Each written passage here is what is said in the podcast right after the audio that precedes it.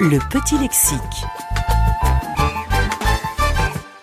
L'histoire du parachute débute dans l'Antiquité. Les cultures arabes et chinoises témoignent de sauts à partir d'édifices à l'aide de dispositifs ressemblant à des cerfs-volants. De multiples tentatives suivront avec des engins s'inspirant de la morphologie des oiseaux.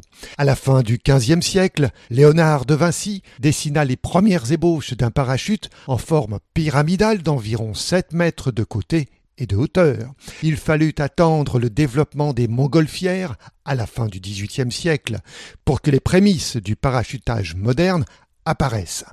Les premiers essais du parachutage d'animaux furent réalisés à cette époque par Jean-Pierre François Blanchard, aéronaute français.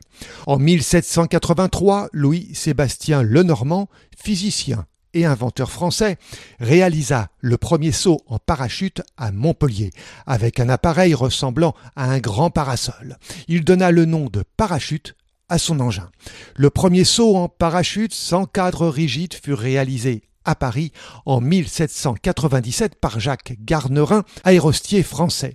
Il s'élança d'un ballon à 680 mètres au-dessus du parc Monceau.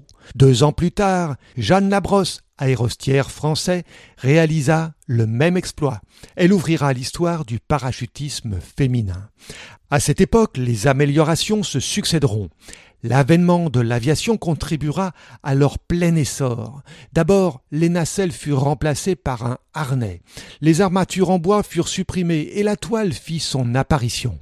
Puis, au début du XXe siècle, les toiles furent pliées et placées dans un sac à dos. Ensuite, une tirette fut ajoutée pour une ouverture automatique. Le premier saut en parachute depuis un avion fut réalisé en 1912 dans le Missouri par le capitaine américain Albert Berry qui se jeta d'un avion à une altitude de 460 mètres.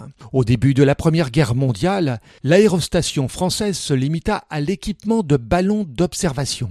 En France, l'armée de l'air commença à s'intéresser au parachutisme à partir de 1937. Il faudra attendre la Seconde Guerre mondiale pour que le largage aérien s'impose et que les parachutistes participent à des opérations militaires ambitieuses comme le débarquement allié de Normandie.